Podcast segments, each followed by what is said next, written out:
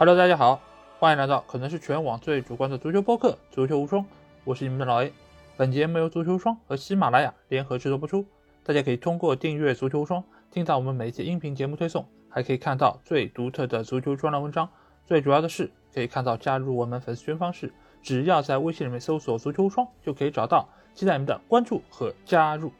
那这期节目我们可以看到啊，是我们的一期番外篇，是我们和电影 A B C 一起来录制的。那这个节目的一个契机是什么样的？就是因为我呃上周去东亚观察局做了一期做客的节目，主要聊聊足球小将以及日本发展的一个历程啊。那在这个过程中，其实我也是做了一些功课，但是东亚观察局那期节目由于时长的原因，其实这个中间有非常多的内容，我其实都没有办法带给大家。但是呢，我又不愿意那么轻易的就把这些资料和我的所思所想就这么放过去，所以我就拖着群吧一起说，我说我们要不就来聊一聊日本的那一部纪录片，也就是罗斯托夫的十四秒，因为就是由那部片子啊，其实有非常多互联网上讨论，就是说啊，日本队的进步，他们的成功是源于他们不断反思的结果或怎么样，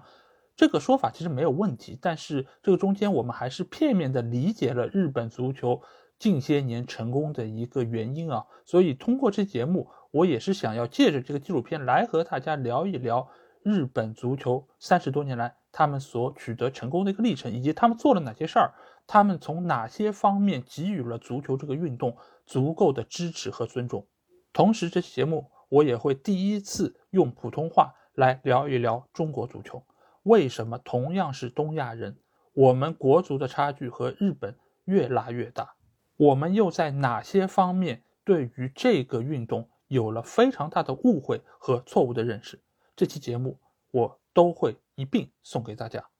希望大家能够在收听了这期节目之后获得你想要的东西，也能够由此对于我们国家的足球有一个更加清醒和全面的认识。好，那话不多说，接下去就有请大家收听正片的内容。Hello，大家好，欢迎大家来到本期电影 ABC 与足球无双联合制作播出的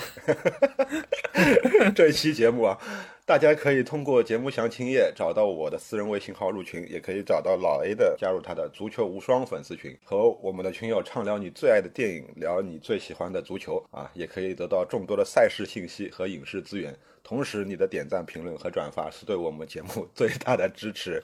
我是大空翼群霸。大家好，我是要吹爆日本队的老 A。那这一期节目的开场白如此的特殊，是吧？老 A 这个足球无双的节目做得非常的成功啊，所以呢，今天我们也跟大家来聊一聊这一部纪录片。那这一部纪录片是和足球非常有关的，它的名字叫做《罗斯托夫的十四秒》。为什么要叫这一个名字呢？因为一八年俄罗斯世界杯的时候，日本在罗斯托夫体育场最后的十四秒惜败于当时的欧洲红魔比利时。那所以日本当时拍了这样的一部纪录片来反思他们为什么会输掉这一场比赛，同时也请到了德布劳内和库尔图瓦，包括卢卡库等等，他们一起啊对这场比赛做了一个分析，或者说他们对于这场比赛的表现啊，以及这一场比赛发生了一些什么样的故事啊，拍成了这样的一部非常呃短小精悍的纪录片。那同时这一部纪录片。反复回放了当时的这十四秒，这一部纪录片也是非常的有意思，嗯，推荐大家在世界杯期间也可以拿出来看一看，对比一下为什么他娘的 中国足球会这么臭。不要管国足对吧？我们就是看一看为什么日本队能够获得成功，能够在。这次的世界杯里面能够连克德国、西班牙拿到小组第一，最后能够出现，这一切背后它不是没有道理、没有原因的。那这部纪录片其实就是能够非常好的了解到他们是怎么对待足球这个运动的。对，从一个侧面展现出了日本人对于足球的这样的一个态度和精神。说到这个精彩的十四秒，我们要不要来先跟大家回顾一下这场比赛的一些精彩的瞬间呢？老爷，你我相信你应该对这场比赛非常的了解啊，你要不要跟听众大致的说一下？其实说实话，在看这部纪录片之前，我对于那场比赛的一个情况已经有点恍惚了。因为我要没记错，那场比赛我应该看的不是直播啊，所以我印象也没有那么深。但是我是知道日本队在短时间里面先是进了两个球，而且在比利时其实当时在场面上是占据优势的，就和日本队这次打世界杯差不多。从场面上来说，他们是不占据好像获胜的一个可能性，但是他们就是能够在短时间里面依靠自己的小技术，依靠自己的把握机会能力。就是能够确立一个短暂的胜局。但是呢，在那个之后，你会发现情况急转直下。当然，也是由于比利时队是派上了高中锋费兰尼。我们知道，当时费兰尼尽管是个后腰球员。对，但是他是被当做前锋来使用的，他就用他的高点来冲日本队，所以日本队在那个时刻，他其实已经出现了忙乱，尤其是在短时间之内失了两个球，尤其是第一个球失的非常的匪夷所思，是一个计划外的失球，在那一刻他们感觉到好像内心有一点点波澜，而且也是状态上出现了起伏，再加上他们前面冲的比较凶。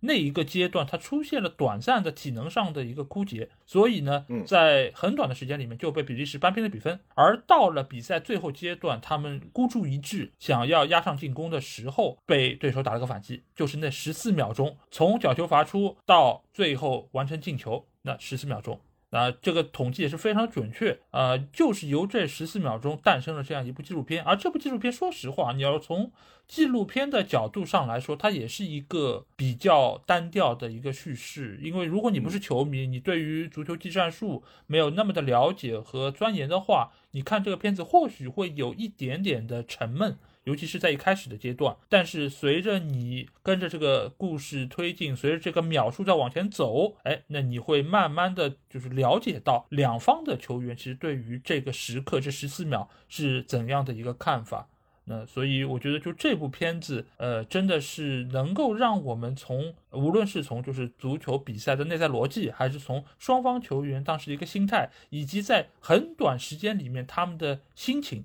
他们的想法。我觉得都是能够很淋漓尽致的展现这场比赛所带给我们的一些东西。嗯嗯嗯，是的。那这部纪录片从头到尾，呃，把这场比赛捋了一遍，并且这场比赛当中的很多呃进球，包括精华的部分，他也在纪录片当中回放了一下。然后通过采访了当时场上的这一些比赛的球员啊，无论是日本这一方的球员，还是比利时这一方的呃几个代表人物啊，他们都对这场比赛呃做出了自己的评述吧，或者说是他们对于这场比赛的一个为什么会赢球或者为什么会输球的一些想法和看法。当中比较有代表性的是德布劳内嘛，因为德布劳内在最后这十四秒当中起到了一个非常关键的这个作用，由。啊，库尔图瓦没收了当时日本队开出的这一个角球之后，库尔图瓦手抛球发动进攻，德布劳内用每小时三十公里的带球速度向前冲刺，然后最后导致了只用了十四秒完成了这样的一个反超，在比赛进行到下半时伤停补时最后阶段啊，完成了这个逆袭，也也不能说是逆袭了，因为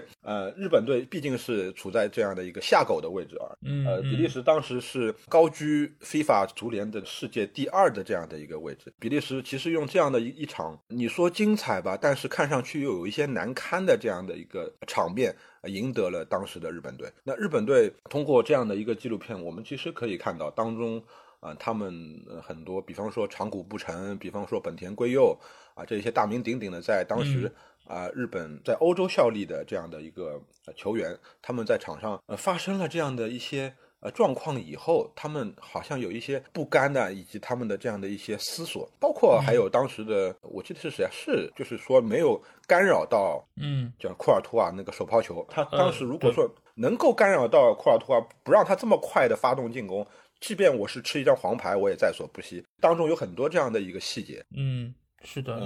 因为我们其实就是里面有不同球员，他们从自己不同的位置来分析当时的这个情况。呃，一开始觉得要干扰库尔图瓦应该是吉田麻也，吉田麻也因为当时他其实就是站在库尔图瓦的旁边，他是觉得如果在这个时候能够把他干扰到，那整整个这个进攻就不会出现。然后再往后推，你会发现，呃，他们其实没有采访到那个山口营，但其实他们是已经推断到了从。从德布劳内的那个带球，他已经推断到他当时的那个想法。德布劳内他其实真的是一个非常聪明，而且呃很注重细节的一个球员。因为你可以发现，他其实是故意在前两步趟得很大，让你对于这个球的落点的判断出现失误。而当你觉得你下一步也会趟这么大的时候，哎，他突然之间改成了小碎步，节奏的变化，对。对，这个不但是让你的这个前抢扑空了，另外一方面呢，也是为你下一步的这个传球增加稳定性。这个我觉得就是一举两得，而且也是在短时间之内能够做出这样一个判断，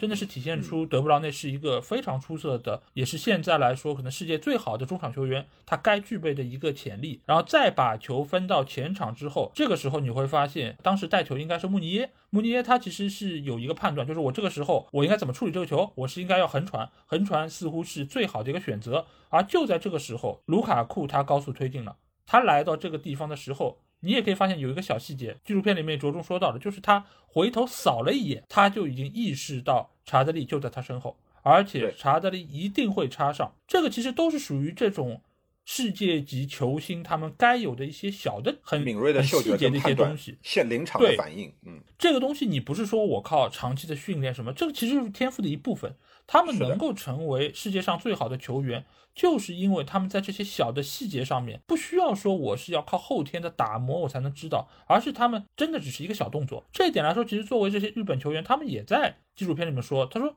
这种。我根本不知道他是什么时候看的，他就已经知道他身后有人，而且他也很放心的把球就漏过去了。因为这种球，你如果是换一个很普通的前锋，或者说是很草率的前锋，他肯定会自己起脚射门，而且会用一个很大力的一个方式，大力出奇迹嘛。那我把球先闷过去，能闷进我就成功了，我就进球了。但是卢卡库你会发现，他不是像他看上去的这么粗糙，他其实一直以来都是一个粗中有细的技术能力很出色的球员，前锋球员。所以呢，他在那个当刻，他那个漏球，而且你这个纪录片没有说到，但你如果仔细看的话，你会发现他是做了一个很逼真的射门动作。那个动作你只有等他漏过去的一刻，你才意识到。哎呀，完蛋了！真的是漏了。对的，这个球是真的是漏了，他是故意的，被骗到了。你如果像很多日本动画片里面，对吧？他肯定说辛巴达完蛋了，这个 被漏过去了啊，怎么办？对吧？然后切几个近景镜头特写，对，然后最后应该会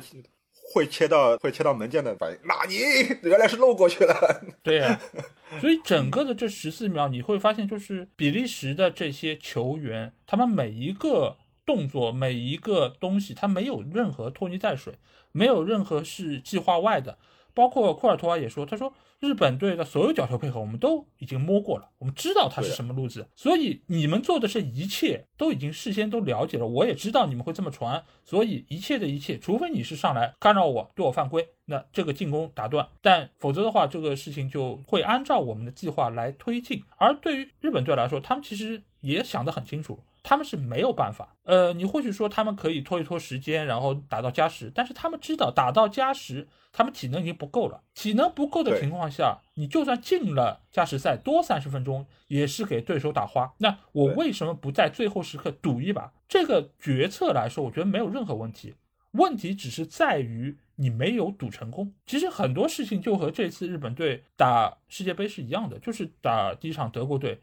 就是这样，他就是赌了一把，他只是说我赌你没有办法进第二、第三、第四个球。那让我在下半场反扑的时候，能够有可能把比分扳平，甚至于反超。是的，所以他只不过就是在赌，差距就是在于赌成和没有赌成。这那次打比利时，他只是没有赌成，对吧？在角球配合上出现了问题，出现了冒进，那造成了他最后这个失球。当然，在失球过程中，确实是有这样或者那样漏洞的地方，可以提高的地方。但是总体来说，我觉得日本足球在这么多年以来，我觉得他们在很多决策方面，其实一直思路是很清楚的，对不对？我不知道群霸。在看了这个纪录片之后，有什么细节是给你留下比较深印象的吗？呃，其实我对他们球员的这些反应，呃，我觉得都是很正常的。就是我有一个比较印象深刻的反应，就是当时日本队的主教练西耶朗，他在反思这场比赛的，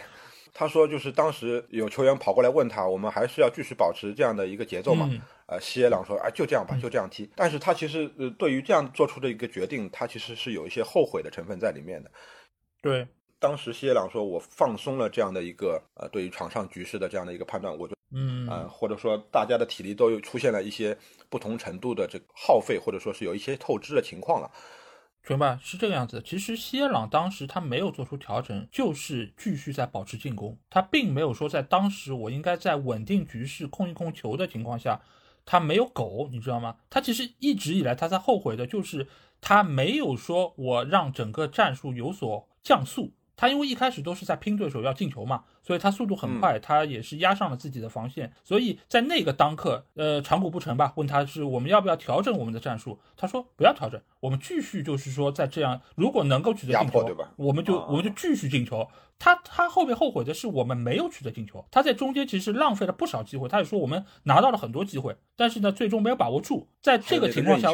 对，然后落位又比较高，落位比较高之后呢，就被对手打了反击，然后就取得了进球，在短时间之内把比分扳平了嘛。后来不是二比二之后嘛，在这个时候他是想我要稍微守一守，最起码我不能再输球了，因为对方连进两球，你如果让对方势头起来，那可能会失第三、第四个球。所以在这个时候就已经晚了，是吧？嗯，对。然后，而且就是在之前的进攻过程中，他耗费了大量的体能在这个上面，而没有把握住。所以，耶朗其实一直说的是这个点。因为你如果是作为一个我们知道的世界名帅或者其他那些成功主教练，他一定知道审时度势。在什么情况之下，我是要进攻压出去，或者说是激进一点的耗费自己的体能；而在什么时候，我应该降速，让一些控球好的球员能够把节奏稳住，让对手拿不到球。对，因为对手拿不到球，他们才会耗费更多体能来抢你这个球，对于对方是一个消耗。而且对你来说又比较安全，所以其实日本队来说，当时最大的一个角色，谢朗他没有经历过这个局面，他也没有经历过说，我居然能二比零领先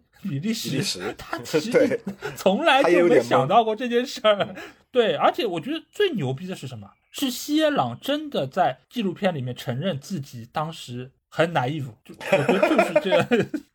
就是这样。我觉得这个是这这种话，你不要可能想要在我们这里的。什么教练啊、球员啊、官员啊，啊，不要想也不要想，这就算说出来也不会让你放出来，对吧？所以我是觉得这个点确实是西郎比较坦诚的地方。我觉得这个纪录片最好的地方就是所有人都很坦诚，包括比利时的球员，包括对，所以我觉得这个真的是很很真实，这才叫一个真实的纪录片，对吧？是相当的真实，就大家没有在那里矫揉做作的说一些客套话，他们都是实打实的在。啊，分析当时情况场上的这个局势，因为我们知道日本人队两比零领先了以后，啊，面对红魔比利时，因为怎么说呢，就是像屠龙少年在给这个巨龙扎了两刀之后，真的把龙激怒了，龙终于醒了，对不对？然后巨龙对吧？巨龙派出了像费莱尼这样一米九四身高的，呃，这个后腰球员去打前锋，因为日本队当时的平均身高不是很高嘛。对吧？然后他的当时的后长裤不成，也就只有一米七十几，我觉得好像一米八都没有。比利时当时全队的平均身高超过了 一米八十五啊，或者说是正好接近一米八十五。然后有很多这些呃常人啊，用这样的一个方式来冲击日本队的防线。日本队其实当时出现了这个体能的状况以后，他们再想要能够守住啊比利时这样狂轰滥炸，我觉得是挺难的一件事情。包括就是那一个任意球被库尔图瓦没收了以后啊，我觉得日本队的这个士气好像受到了一个比较严重的这个打击，他们好像就觉得我们已经赢不了，我们好像要苟不住了，被比利时最后通过这个伟大的十四秒哈反超了这样的一个比分。呃，通过这个纪录片，我们可以很好的了解到日本足球啊对于一场比赛的态度啊，对于整个足球运动的态度。对比来说，那我们。国足这个老 A，你要不要 来说一说这个？因为其实最近我们铁子哥是吧，也爆出了很多的问题。因为铁子哥他身上的这个缩影啊，其实很好的反映了我们中国足球身上的一些问题。呃，有的人说在抨击李铁，呃，其实换谁，我觉得其实都一样的。那足协如果说换了其他人啊去当这个主教练，其他人不会把自己队伍的球员提拔到国家队嘛？然后不会收受一些贿赂或者说其他的一些事情嘛？通过了这么大程度的规划球员，然后又抨击说你为什么不让规划球员上？当中有很多这种看起来是匪夷所思的事情，就是完全没有把。足球当成一回事儿，没有说我是抱着这个赢球的态度去踢比赛，而只是说我想要赢得我自己的个人利益啊，在当中搞一些蝇营狗苟的这些事情。老爷，我不知道你对于国足 和日本足球的这样的一个对比，因为其实我们说的远远一点啊，就是在上个世纪的九十年代，其实我们国足碰到日本队是一点都不怵的。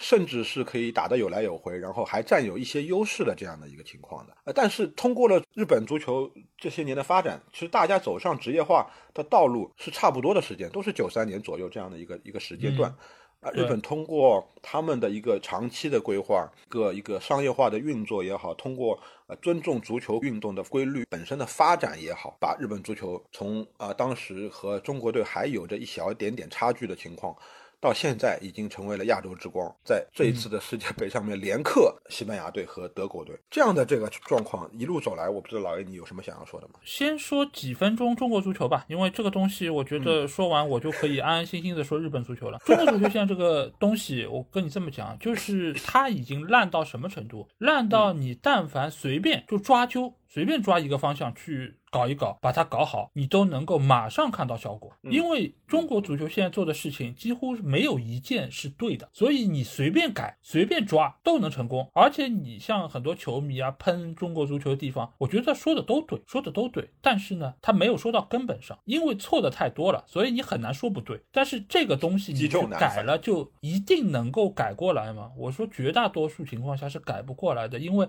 这是一个全方位的。大规模的，甚至于是渗透到整个国家体系的问题，所以你们看到的不过就是盲人摸象中的一个鼻子、一个腿、一个背，只是中间的一小部分，甚至于很多东西是流于表面的一些东西。你去改变它，能让中国足球好吗？或许能好一点点，但是解决根本问题吗？解决不了根本问题。那什么叫根本问题？跟着我们。今天来看一看日本足球做了些什么，我们来看一看我们还缺在哪里，从而也能够知道足球这个运动在我们国家为什么没有办法发展好，好吧？我们来到日本足球啊，这个时钟我们回拨到一八七三年，这个时候日本第一次接触到了足球这个运动，因为当时英国有海军在东京海军学校。他们是受到邀请来进行交流的，交流训练，所以当时英国人就是把足球这个运动啊传到了日本，然后他们也是开始接触，然后到了一九一七年这个年份非常的重要啊，跟我们那个一战的那个影片没有关系啊，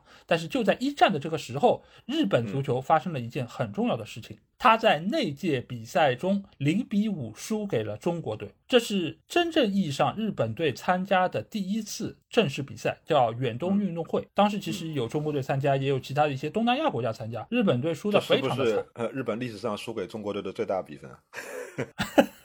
或许是会不会，或许是。对对对。但是这一个惨败其实是给到日本队非常大的一个触动，所以在二一年的时候。日本足协正式成立了，而且在那个时候开始，他们也是在国内开始举办他们的足球比赛。所以，其实日本真正有参与到足球这个运动中是非常非常早的。而且，我们不要忘记一点啊，就是我们一直说到的，就是日本的高中联赛，就是他们每年不是会在国立竞技场，然后进行他们的决赛，然后也会有非常多的球迷参与，有非常观众爆满、大规模的转播团队。大家知道日本高校的这个。足球比赛有第几届了吗？今年，今年已经是他们的第一百零一届了。所以他们的高中这个足球运动，并不是这几年才有的，也不是他们在职业化之后才有的，是早就已经开始了。那再到之后，他们在一九六四年是获得了一个，他们是因为东京奥运会嘛，所以他们是。花费了重金请了一个德国人，这个德国人他的名字叫克莱默。这个人他其实是在后来给到日本足球非常大的一个帮助啊，不但是在当时呃让日本队的实力得到了很大的提升，而且在那届奥运会上他们是三比二战胜了阿根廷队，杀入八强，这个也是创造了日本在那个阶段的一个最高峰。而且在之后的很长一段时间里面，克莱默其实都把他的很多对于足球的理解传授给了日本足协，所以在当时你。会发现日本其实已经慢慢有了那种半职业化的那种足球的氛围。这个氛围其实我们从现在也可以看得到。就比如说日本有很多棒球队，它其实就是以企业的形式参与到这个运动之中，包括他的这些运动员也是这个企业的员工。在当时，其实日本的足球也是这样做的。也是由企业来扶持这个运动队，在以员工聘请的方式来让他们参与到这个运动中，所以当时其实日本的足球已经有这种半职业的一个氛围。而且他们也是以这种职业比赛的方式来进行这个比赛，所以你会发现日本足球和德国足球在这方面其实是有相通的地方。因为我们也知道，就是德国足球有很多的这种厂队嘛，就勒沃库森啊，包括沃尔夫斯堡啊，这种其实也都是这种和日本当时这个模式是一样的，就是以厂来养队，来养这个运动。所以呢，到了六八年的时候，也就是墨西哥奥运会，当时日本队是出了一个传奇球员，叫福本邦茂啊，他其实是在当时是荣膺了奥运会的射手王。也是将日本队带到了足球比赛第三名的位置，他们是拿到了铜牌。所以当时的日本足球在那个阶段可以说是整个亚洲最强的一个存在。但是呢，这个中间其实也出现了一个小的问题，就是他们在足球路线上出现了一个小的波动，在哪里？他们觉得让球员去参加奥运会拿到牌子，对他们来说是一条捷径。嗯所以日本在那个时候，他其实是也想走捷径的，他也想说，我急功近利一下，我能够让自己的足球在这个地方尽快的能够取得荣誉。所以呢，奥运会是他们的一个主要目标。但是奥运会我们知道是一个怎样的足球运动，是不允许。成年球员参与的，当时只允许几个嘛，超龄球员加入到中间，所以它其实就是一个半职业化的，或者说是以青年球员为主的这么一个足球赛事。如果你是以奥运会作为你的主要竞争方向，那就意味着你或许就会有更多的年轻球员，或者说是你让一些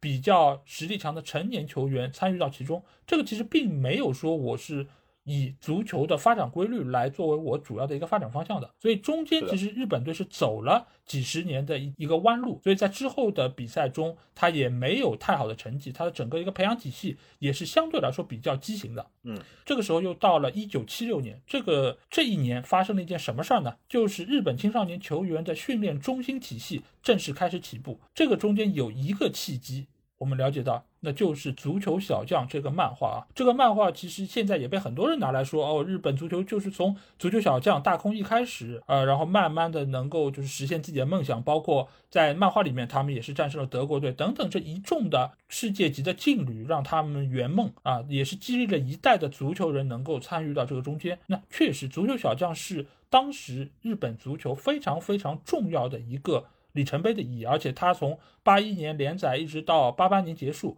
他国内的注册球员的人数是翻了差不多四倍，这个对于国内球市的一个带动是非常非常重要的。但是呢，我们不能忽视的是什么？在当时的日本国内，包括他们的足协，其实已经有开始反思，我们到底怎么来培养我们的体系，包括青训体系，包括我们的职业联赛体系。所以在当时，日本足协是派了好几波人去到欧洲考察。这个考察是真考察，和我们什么过去旅个游啊，然后购个物啊，然后再转一圈回来，香山、堵在哈基和阳澄湖涮一涮，就是完全不一样的。他们就是真的去那里，对对，他们是真的去那边了解人家的一个体系是怎么运作的，所以才促成了他们能够在九三年开始他们的职业联赛的一个征程。但是在九三年开始职业化之前呢？他们其实是经历了一个非常重大的打击，那就是哎，也是这个老地方叫多哈，对吗？在九三年的时候，多哈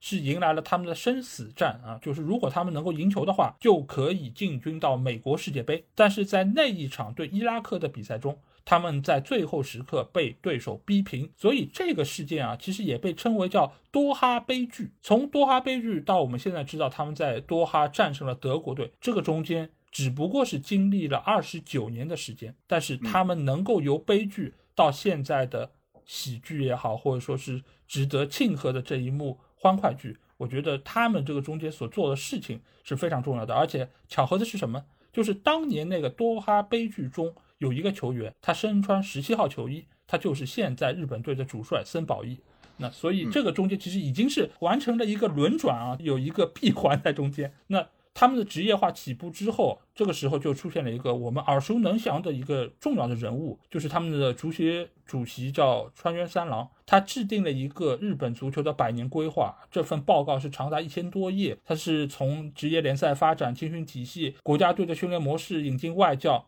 很多的方面都在提出未来的一份设想。嗯，那从这份报告提出，包括他们的职业化开始引入之后，他们的成绩开始有了突飞猛进的一个进展。一开始先是在九六年的奥运会，亚特兰大奥运会上，日本国奥队是一比零击败了巴西队。当时的巴西队里面可是有里瓦尔多、有罗纳尔多、有贝贝托这样的球，但是他们能够。击败所谓他们的老师吧，因为很长一段时间，其实日本队都是学的巴西的足球风格嘛，所以在那场比赛中，他们能够获胜，对于日本队的一个激励作用是非常强的。而在之后，他们就是打进了九八年的法国世界杯，而且从那以后，他就再也没有缺席过世界杯的正赛，已经是连续第七届。进入到世界杯。嗯，而到了零五年的时候，川原三郎他又制定了一个更加夸张的一个目标。这个目标，我相信很多的人在这几天的新闻中都已经看到过了，就是一五年要成为世界前十的足协，足球人口要超过五百万，就是在二零五零年足球人口要到一千万，然后在五零年的时候能够拿到世界杯的冠军。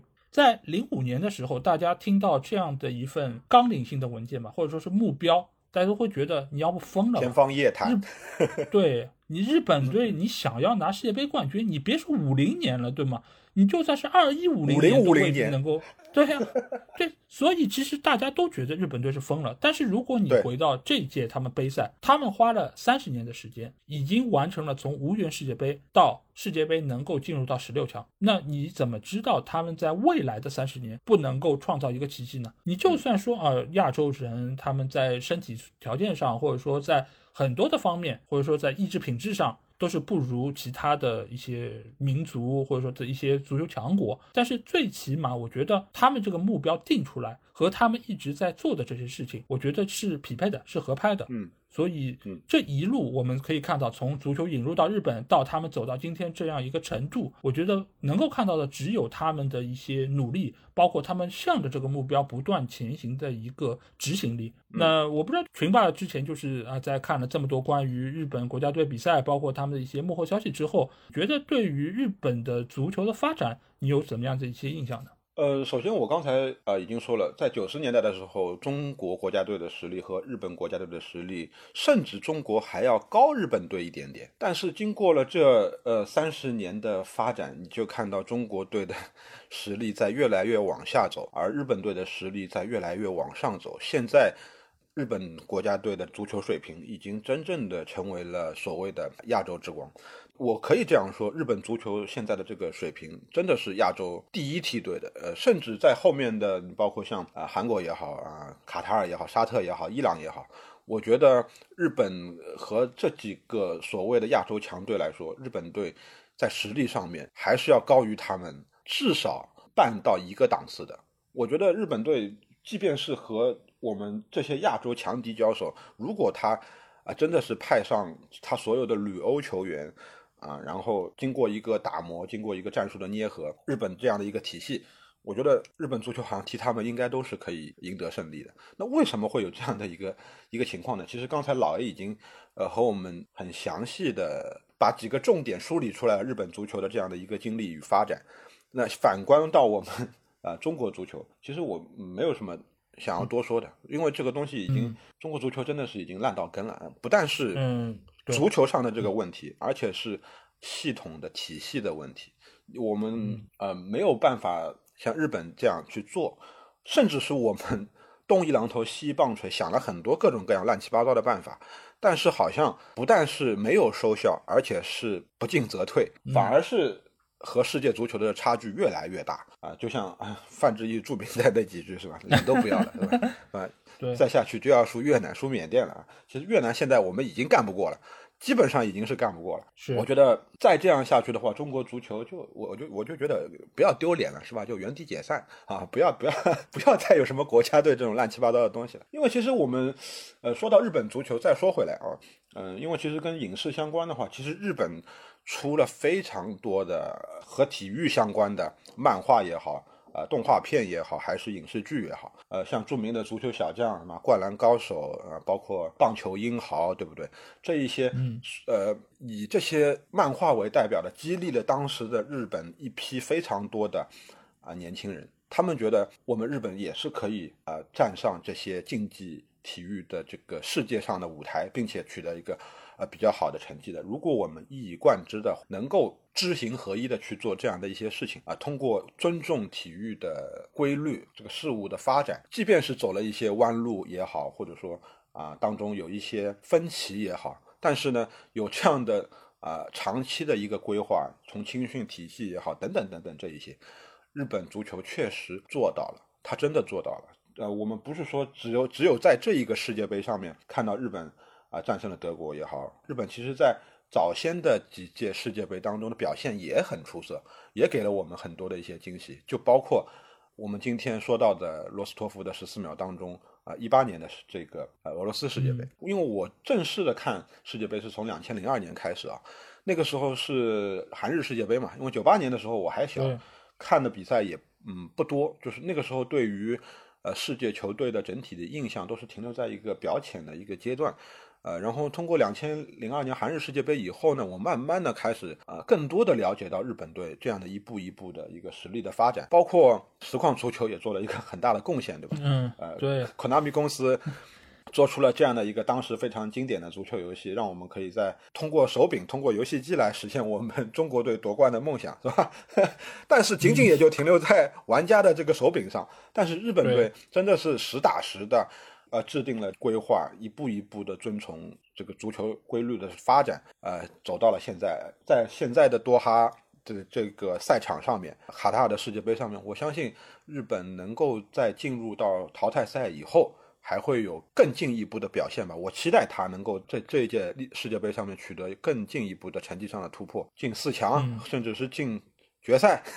呵呵都不是，我觉对我觉得都不是没有可能，因为嗯。我们再回到啊这一部纪录片吧，我觉得这一部纪录片真的是非常值得我们的球迷呃群体也好，或者说我们只是在关注世界杯本身，如果大家都不是一个球迷的群体，但是我们可以在这部纪录片上面真正看到日本人对于一件事情的执着和钻研，以及他们认真的这个精神。他们对于任何一件事情，他们如果想要去做到，他们通过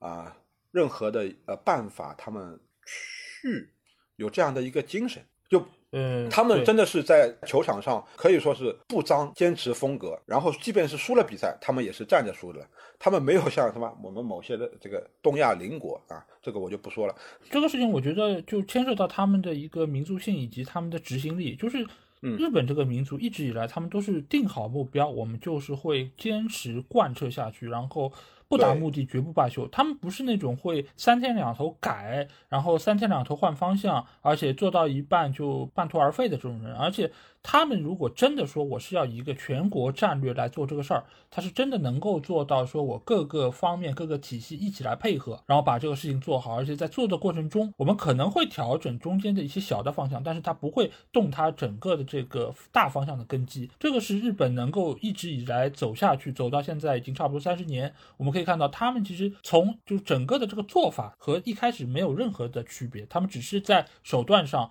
他们只是在执行力上。会有更多的提升。那其实我觉得我们现在可以来看一下，就是日本足球它到底从他们定朝这个目标开始，他们做了些什么事情。我觉得如果说呃，我们说问一个很笼统的问题，就是怎么把足球搞上去？这个问题我相信很多人都问出过，尤其最近世界杯也有很多那种叉叉自媒体在那边痛哭流涕，对吧？为什么日本做得到，我们做不到？呜呜呜，对吧？就是很多都是这样的人。那我觉得这种人真的不是傻就是坏，为什么呢？你如果是一个足球自媒体，你照理来说对足球这个运动应该是有些了解的，嗯。但如果你是对足球有所了解，你还能问出这么傻缺的问题？那无疑就是你想要流量了，对吗？就是这个问题，其实我觉得你但凡是看过几年球，对于足球有一个基本认识，你都知道什么能够让足球发展，怎么做能够让足球发展的好。那我们一步步来拆解这个问题啊。第一个问题就是怎么能够让足球提高？最主要的一点没有之一，最主要的一点有足够的人踢球。这个放在哪个国家都是这样的。你的足球人口越多，你能够选出的好苗子的可能性就越大。你能够让整个球队的实力更强的一个基础就有所保证。那日本是怎么来做他们这样的一步动作的？就是他现在强力的在推行他们的校园足球和俱乐部青训两条主线，在这个主线上，他在各个年龄阶段让很多的球员都能够参与到比赛中，而且他们现在从职业联赛。一直到业余联赛，一共有七个级别。这七个级别里面有非常畅通的一个晋升机制，而且截止到二零年为止，日本境内已经有两万六千五百九十个足球队，这个数量是非常惊人的。而且现在日本的足球人口超过五百万，就是怎么说，就是你至少在日本国内有五百万个人是平时踢球的，而在我们这儿，球场都给飞盘了。那你觉得我们有多少人在踢球？就在这一点上来说，日本它在这方面最起码在制度上，在就是设施上都已经是给这些踢球的人有足够的一些支持。而且他们还有其他方面支持，包括对于职业球员方面，他们有自己的工会，他们有自己的政策的保护体系，使得你一方面。你的工资、你的收入不会受到影响。其次，还有专门的部门来进行商业化推广，使得球员俱乐部有更多的一个营收能够给到球队，给到这个运动。所以他们不会担心说，啊，我今天发不出工资了啊，明天拖欠了，那边又减薪了。他们不没有这个后顾之忧。你只有从根本上解决了这个问题，才会有更多的家庭、更多的人参与到足球这个运动中。因为他们知道自己的之后的这个职业生涯是有保障的，而且你即便是你踢不出来，因为我们也知道，就足球的成才率是很低的嘛。你如果说我训练了好几年，我没有办法能够成为球星，那我之后的日子怎么做？日本在这方面其实也有非常完备的一个托底的保障。一方面，你可以去从事足球教练的行业，因为日本的足球教练啊，这边有一个数据统计，它有多达八万四千九百二十九个，这个放在整个亚洲来说也是第一位的。即便是它的隔壁邻居韩国，也是亚洲足球非常好的一个代表，这次也是进了十六强，对吧？他们的教练数量只有一万多人。和日本相比，完全不是一个量级。而且日本现在它的这个教练体系呢，它是分为五个级别，就是 S、A、B、C、D。那这五个级别里面，它后面的三个级别，也就是 B、C、D 这三个级别的教练，他其实只能对他只能针对中小学以下的学生进行辅导。所以，他其实大多数教练都是给这些中小学学生来配备的。而且这个数量差不多是有七万多人，是中间绝大多数的教练都是这批人。所以你会发现，他们从青训体系开始，第一，踢球的人多；第二，好的球员有好的教练，能够对他们进行专门的指导。在这个过程中，好苗子也更容易被发现。嗯，第三方面就是我刚才说到的，他们有很好的联赛的晋升体系，就是你一旦能够踢出来，你就可以升级，你就可以不断的往上走。那你能够看得到有朝一日你成为一个职业球队，但是你以为业余球队他们就没有一些成熟配套的东西吗？并不是，每一个球队。你甚至于到了当地，你都能够看到当地的一些业余球队，他们的一些宣传册，他们的一些口号，甚至于也有吉祥物，还有非常清楚的球员列表和他们的信息。这点来说是非常符合日本人这种龟毛的风格和性格的啊！他们真的是可以把非常的细，对他非常非常的清楚，让你知道我们是对这个事儿认真的。而且他的这些球队真的是深入到他的州道府县，就用我们这儿话来说，可能就是细化到街道，细化到居委，然后每一个小区可能都有自己的足球队，就人家就细致到这个程度。另外一方面就是我刚才说到，就是解决球员的后顾之忧。一方面我们工资不用担心，资金方面也有政府和企业两条线来进行扶持。那在这方面来说，其实他们另外还有好的一点，他们的足球市场化做得非常好。呃，对比我们国家来说，我们这边其实你看，主要投钱的是谁？都是公司企业，就是以这个企业的形式来给俱乐部注资。但是在日本来说，除了除了企业之外，他们有政府的资金，他们也有市场运作的资金。因为在日本这个发达国家来说，他们民众的普遍收入肯定是比我们这边要高，而且他们对于足球的投入也比我们这边要多。他们更愿意购买周边，他们更愿意购买他们的服装啊等等这些东西。那这个其实对于球队来说也是非常大的一笔资金的进入。而在我们对那在我们国家来说，只有一条路，那你自然很容易出现资金不足的问题，而且你也在很大程度上把三方可以汇拢来的资金强加在企业一个主体头上。那其实对于他们来说，压力就会变得非常大，再加上我们这边的市场规模也做得很不好，普遍民众的付费意愿也是非常的糟糕，所以在这方面来说，从资金方面，日本也是要比我们要更加的充沛和完善，再加上他们有很好的政府的支持，政府的支持其实分为几方面，一方面当然是政策方面的一个配合和调控，增加更多的基建的建设，包括训练场，包括比赛场馆，包括就吸引球迷过来支持。这几方面，另外一方面呢，他们也会提供一部分的资金，这部分资金呢是给俱乐部渡过难关用的，因为每个俱乐部它也可能会出现经营上的问题，或者说短期内资金周转的问题，那政府出面来给你短期解决这个财政的问题。另外一方面呢，他们也会严厉的打击。比如说赌球啊、假球啊、暴力啊这些行为，这个都是政府在后面作为依托，就是你一旦出现，我是肯定要严打，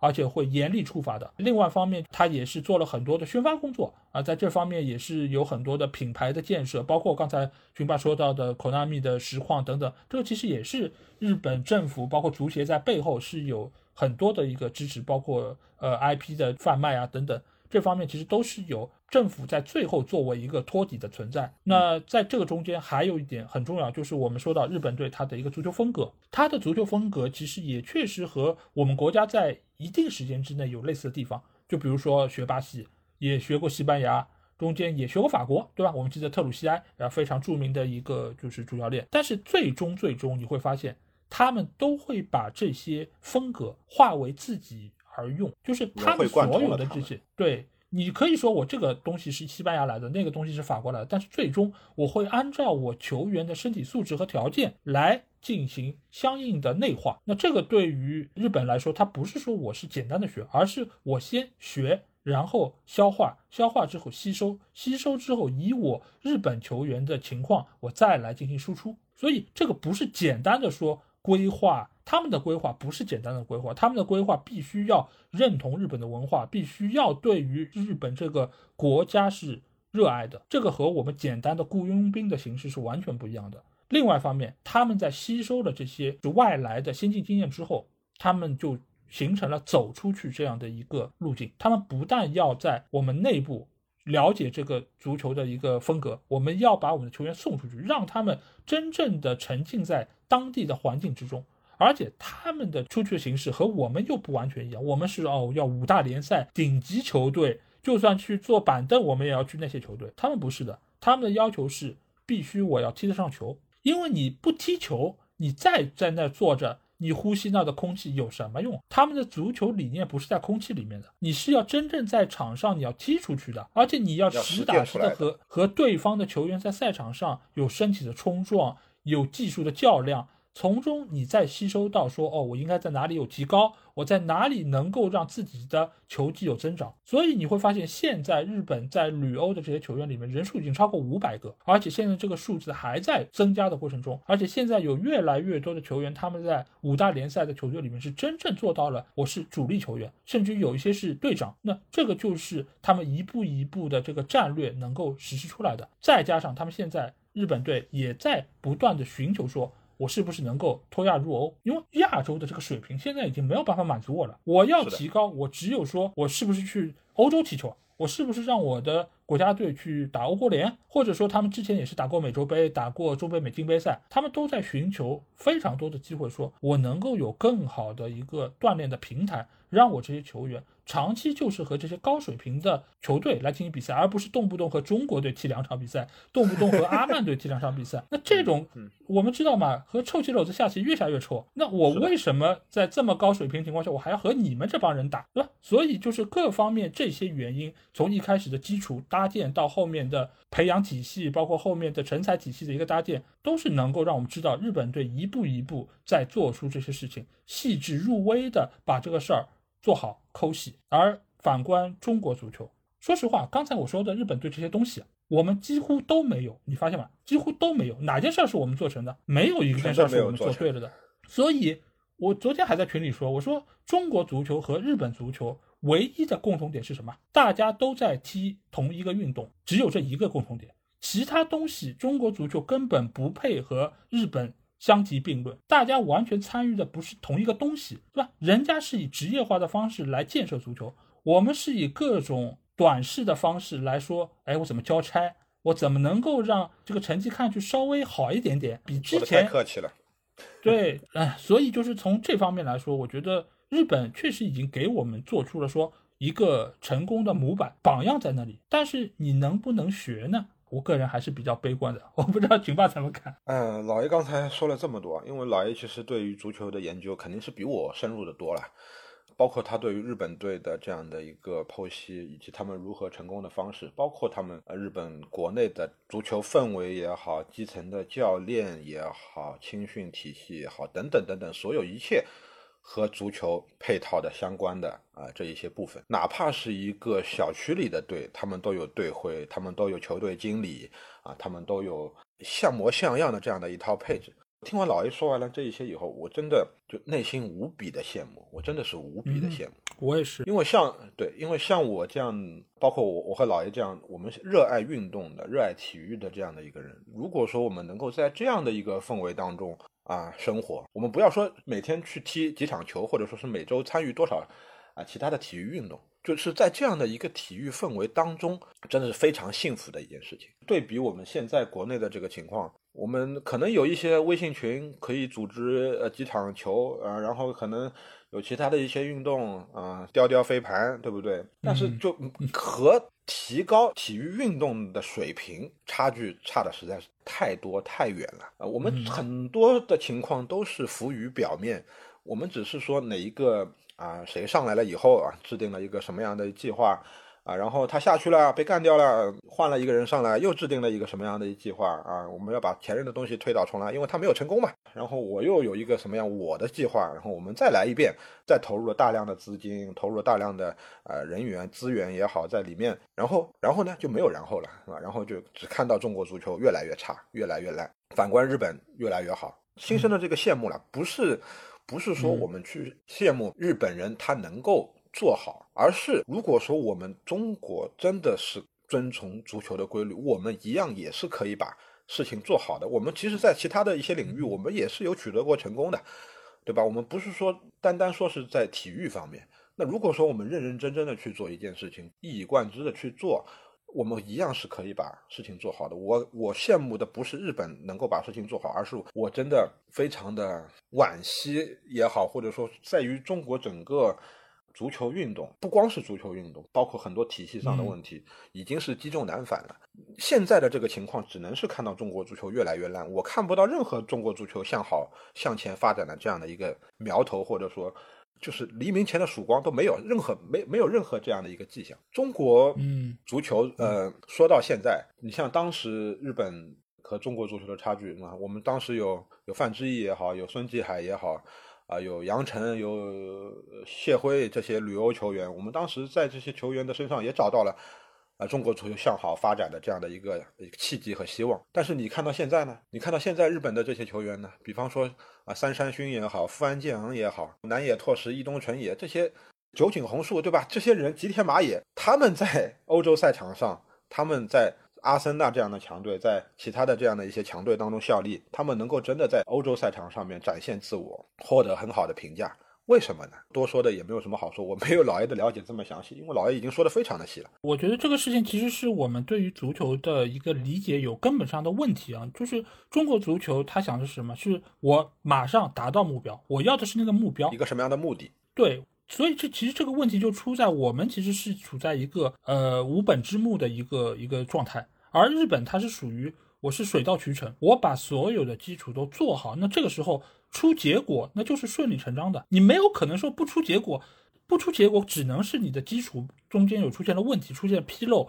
可能不那么完美，那这个中间我在调整，我在慢慢的能够强化。只要你把所有的东西都能够搭建好，能够按照你的设想来实施，结果是自然而然的。我不用说强加多少时间里面进世世界杯，多少时间小组出线，不用的。你只要达到说，哦，今天旅游的一百人了，明天旅游两百人了，现在旅游五百人了。你都是在五大联赛效力的球员，怎么可能小组不出线？这是奇了怪了，对吗？你现在日本队拉出来 二十六个人里面有二十个是在国外踢过球的，那这样的一个大名单拉出来，我首发阵容排两套都能够都是旅游的球员，我有什么可能小组不出线？大家对于技战术打法的理念、理解、想法一致的，都是在教练只要高度上。大家只要点一点，我告诉你啊，怎么这个战术第一套、第二套怎么打啊？知道了，理解了。而且对于球场上瞬息万变的这些东西，他们是了解的，因为他们长期在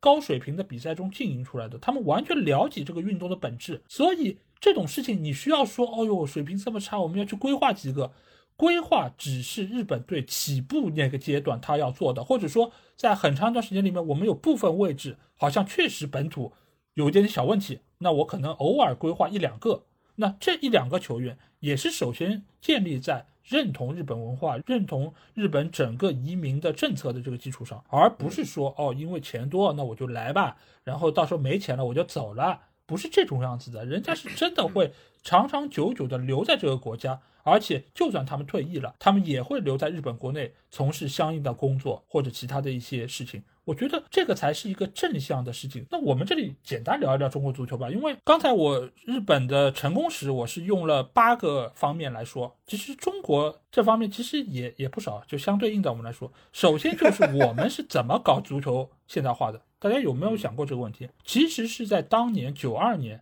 徐根宝带队打国奥队比赛，兵败吉隆坡。无缘巴塞罗那奥运会那个事儿，其实是给到中国足协非常大的触动，所以有了一个叫红山口会议，是确立了要职业化。另外一方面是什么呢？就这个是明线啊，是因为成绩很差，所以我们要职业化。但是暗线是什么呢？暗线就是之前我们知道都是体工队模式嘛，都是体制内的运动员。但是呢，足球有一个最大的弊端是什么？就是人多，就是你同样养一个运动队，你养个羽毛球队。那人就没那么多，因为你想以前有这么多我们体制内的足球运动队，那每一个队都是十几二十个人，这么多人要吃饭，国家养不起了。所以呢，第一个先让你们市场化，市场化怎么自己找出路，自己去找饭吃，国家不管了。所以甲 A 联赛成立了，契机在这里。日本是真的想要让职业足球能够进入到这个运动之中，让他们有更好的良性循环。我们是养不下去了。你们就自己找找出路吧，死马当活马医。当然，在那个时候确实有相当一部分球员，因为之前体工队模式嘛，你的基础在这儿，你确实是有一些苗子啊，后备力量基础啊，包括在当时我们的很多运动项目也没有那么发达，第一个市场化的，那肯定也有很多的球迷会关注。但是这个球迷我们知道最多也就是买买球票嘛，当时也没有那么多的周边或者说商业化的东西，所以呢就使得很多俱乐部一直以来很长一段时间啊，就走的这条路都还是以企业作为他们的主要的一个一个注资方向。而我们刚才说到日本，它是有三方面组成的市场、企业和政府，所以我们这方面其实已经是比较落后在其中。再加上原有的体工队模式，造成了什么？就是我们没有真正的社区文化，就我们没有一个说我们从社区上就踢球，就有培养体系。而日本，我们刚才说到了高中联赛一百零一届了，人家在一百多年前就有这个社区文化。这个社区文化好不好，好到什么程度，我们再说。但是最起码人家是有这个文化的，人家是有这个群体的。我们这里是零啊，这个就造成了我们在青训机制上也出现了很大程度问题。再加上什么，就是我们缺乏成型的晋升机制和培训机构，来的教练都是东一榔头西一棒槌。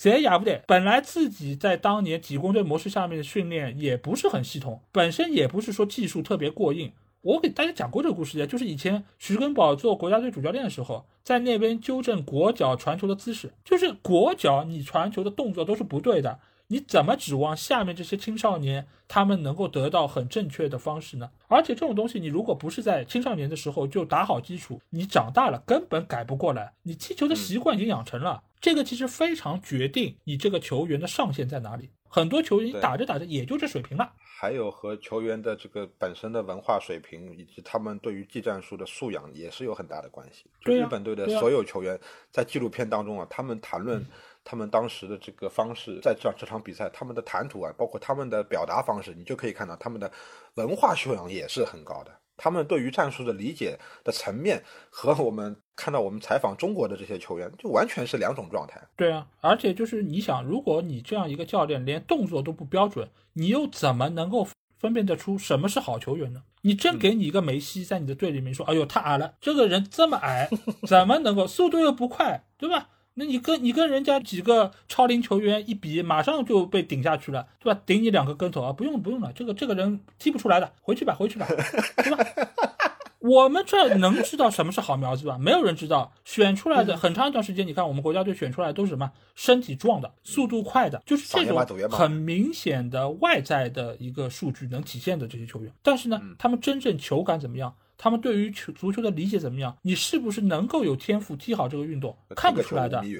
对呀，就是你这样的球员，可能在短期之内啊，你身体不错，你确实能够占据场上优势，但是你的技术能力是不行的，也限制了说你再往下走。你到了二十多岁，到了三十多岁，你的水平就是咱们十几岁时候的水平。我们这里选出来的苗子都是这个档次的，所以你说没有梅西，没有 C 罗，没有内马尔，现在都已经没有苗子可选了。你现在中国足球人口才多少啊？对吧？对呀，对呀，我就说这个是当年还有苗子的情况下，就算是我们现在的足球人口和日本一样五百万，我们也选不出这么多好的球员，因为你压根儿不知道什么是好球员。这是长期低水平足球。水准造就的这么一个情况，再加上在我们这儿，你知道没有人热爱，这个其实是最要命的。没有人从内心喜欢这个运动，大家都把足球当做一门生意啊！你想想，最近世界杯这么多人看，但是更多的是什么？更多的不是踢球的人，是买球的人。大家都把足球当成一个生意，都是觉得哦，我能靠这个赚钱了。你去看看这帮子买球的人，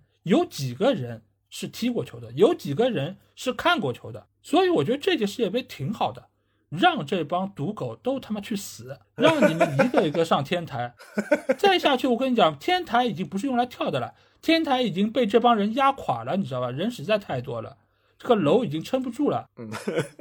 上不到天台，楼梯都被他们占塌了，嗯，对啊，所以中国足球搞不好太他妈正常了，这个都是个什么大环境，从外到内都是一塌糊涂，再加上我们这儿的政策，你也知道，东一榔头西一棒槌，对吧？一会儿学这个，一会儿学那个，而且学来之后都是学一些表面的东西，表面的传控也好，表面的长传冲吊等等，你一旦成绩不好啊，马上。教练解职，下课，再换一个，换一个模式。对啊，那你之前的投入，你之前的学习，就算什么呢？对吧？我记得很清楚，都到了某些人的口袋里。嗯，对啊，就以前以前有不少的教练，比如霍顿啊这种，其实他本身是足球理念非常了解的，他完全可以将整个的这个技战术往上拔一拔，但是就是因为成绩不好，马上就被解职了。你可以说是为了平民愤，你也可以说是上面的官员觉得啊，我这个政绩不好看了，那我还留着你干嘛呢？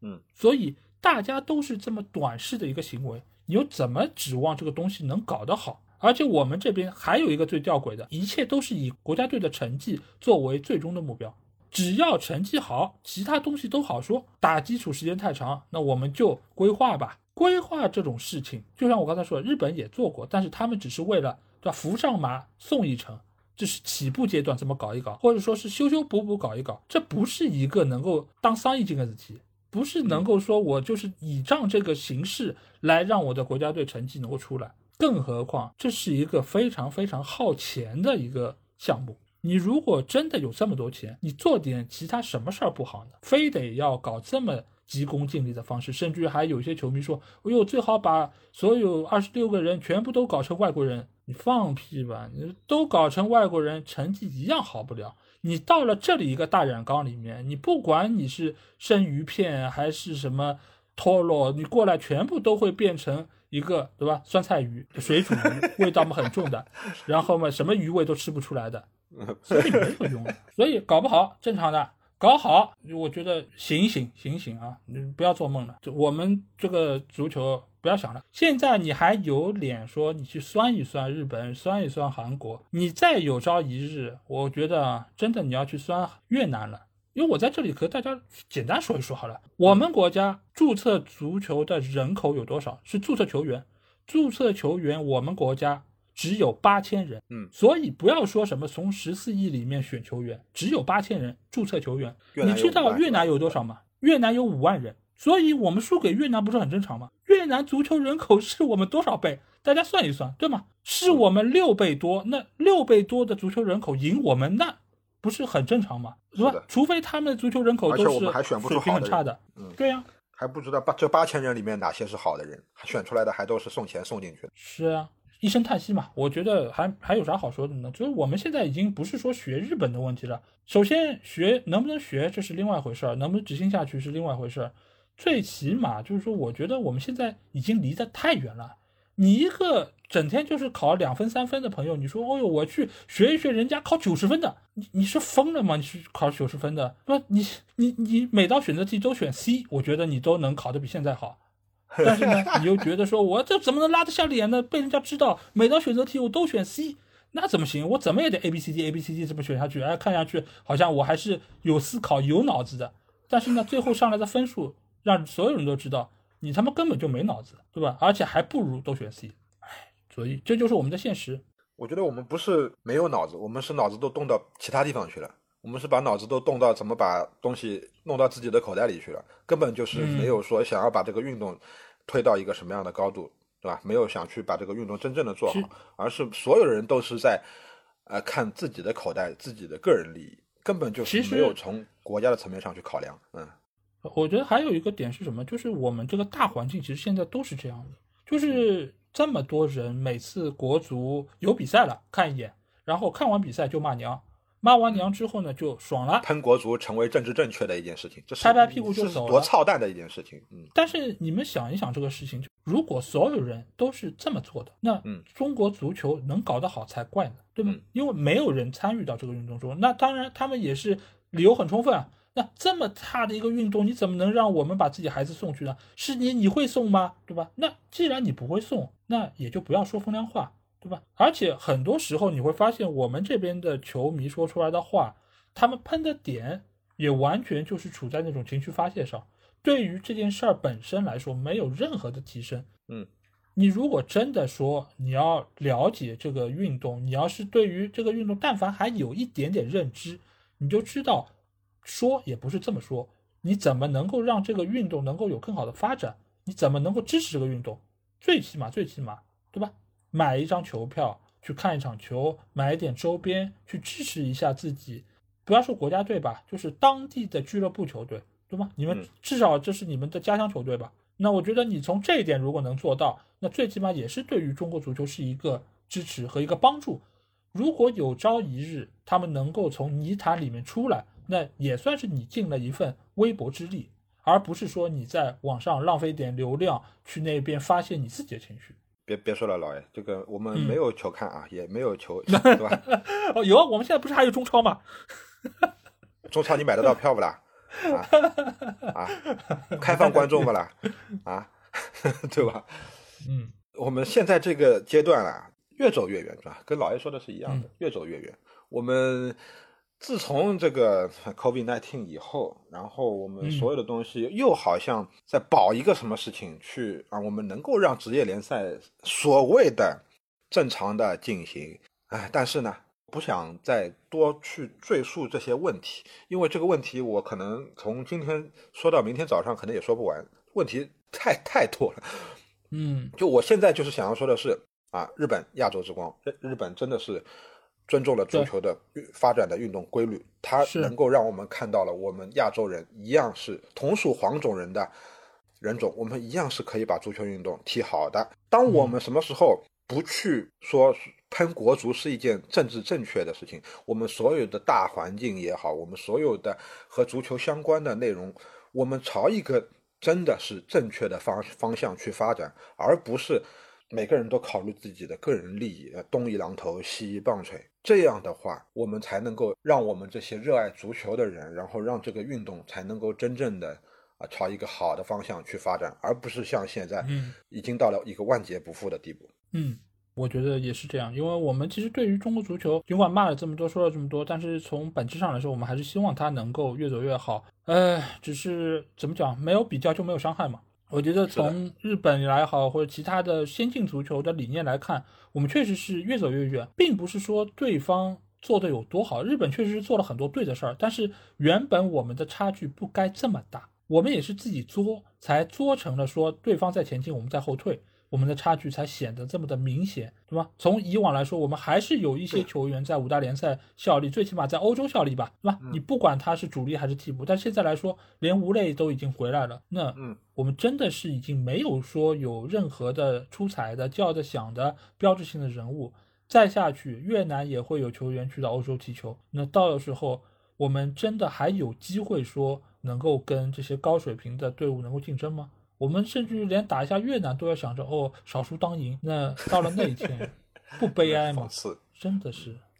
非常的讽刺。嗯今天呢，我和老 A 通过这样的一部纪录片啊，《罗斯托夫的十四秒》作为切入口，我们了解了一下日本足球的方方面面。老 A 也给大家讲了和足球有关的、和日本足球有关的这么多的事情，他们一步一步的成长。虽然日本足球也走过一些弯路，但是他们的大方向，他们的所有的体系都是朝一个正确的方向在慢慢的迈进。通过这三十年的积累，通过这三十年不断的向好的方向的去努力，日本已经真正的成为了亚洲的一流。强队，而反观中国足球还是在不断的沉沦。大家 对于本次世界杯啊有什么想法？你们也可以在评论留言区猜一猜啊，日本到底能够嗯走多远，对吧？他们能够代表亚洲站上啊本次世界杯多高的这样的一个舞台？好吧，那就是我们本次节目的所有内容。感谢大家的收听。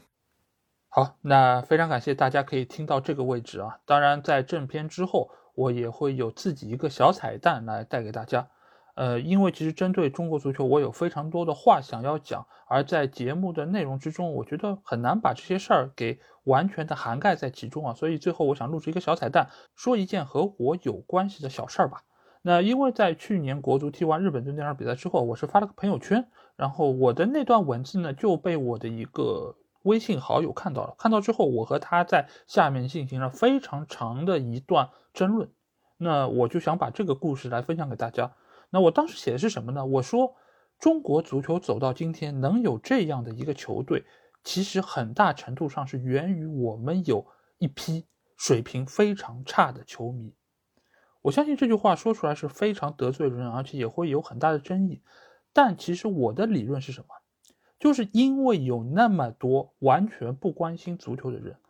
完全是一到大赛才出现的球迷，而且他们对于国足的指责。很多都是没有根据，或者说说的并不在理的。正是由于有那么多对足球不了解的人，我们的国家队、我们的足球才走到了今天这一步。尤其是中间有非常多的一段话，其实是针对国足这些球员的。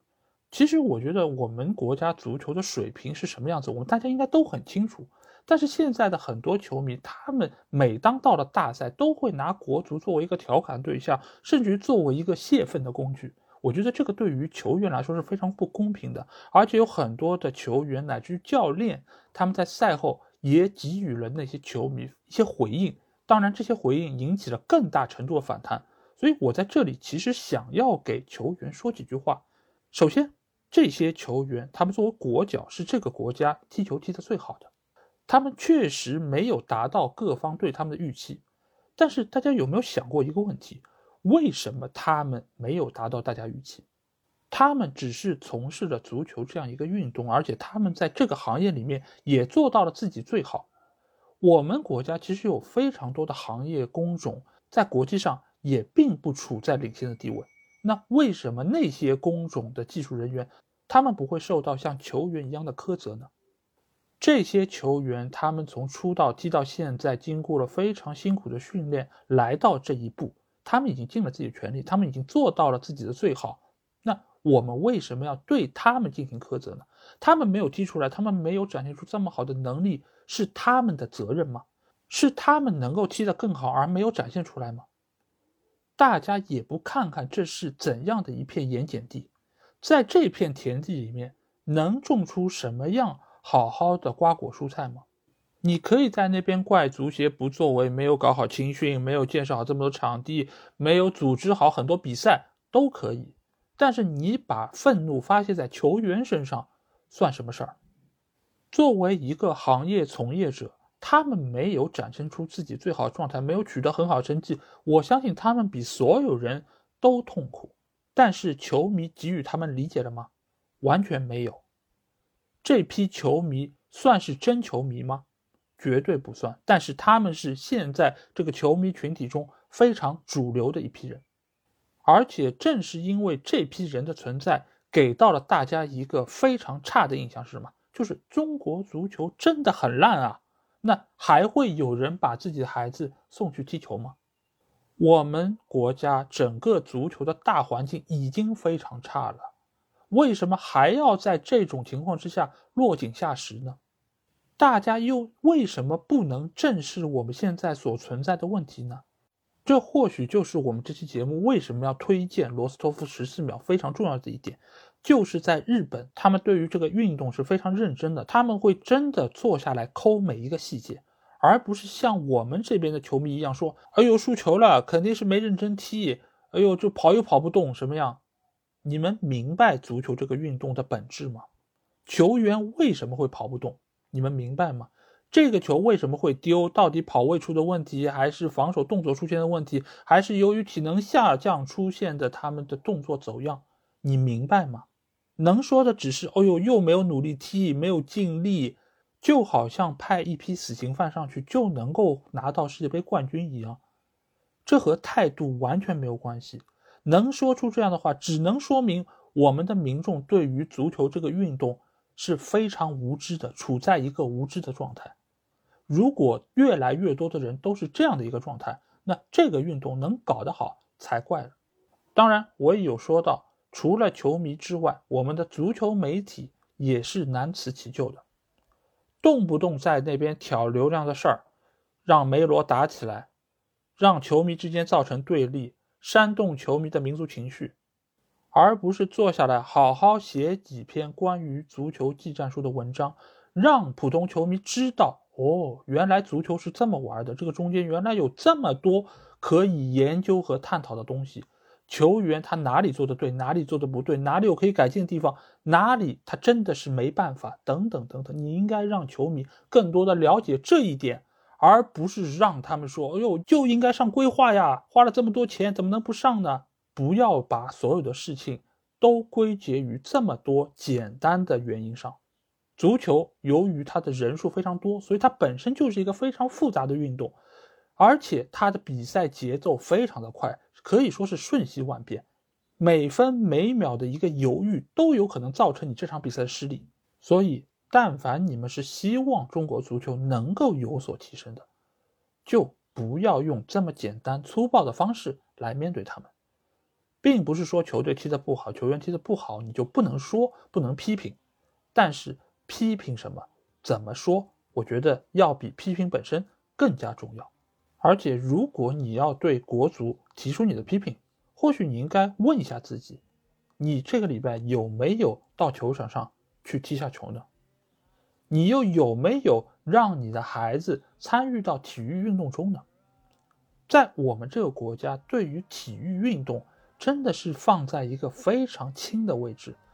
排在他前面的有很多东西，包括学业啊，包括弹琴、画画等等，所有的科目都在踢球前面，都在运动前面。我们本身就不是一个特别热爱运动的民族。我们设想一下，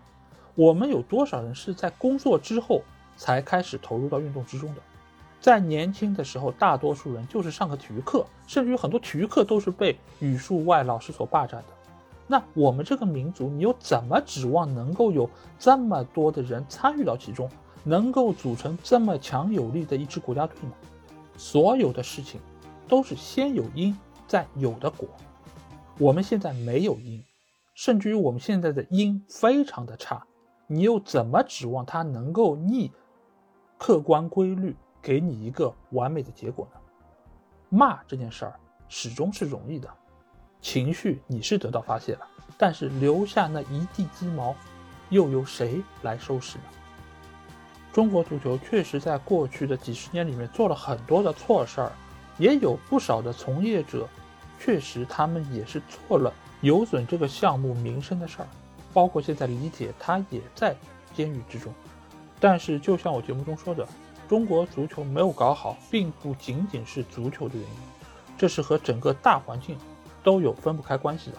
如果你对于足球这个项目、这个运动，还有哪怕那么一点点喜爱，即便你没有办法接受国足，你没有办法去赞扬他，最起码也希望你不要再去伤害他，就默默的走开，这样就挺好。好，那这期节目基本上就这样。如果你听了我节目，有什么话想对我说，欢迎在我们的评论区留言。如果想要和我直接交流，也可以来加我们的群。只要在微信里面搜索“足球无双”就可以找到，期待您的关注和加入。那这期节目就到这儿，我们下期的足球无双节目再见吧，大家拜拜。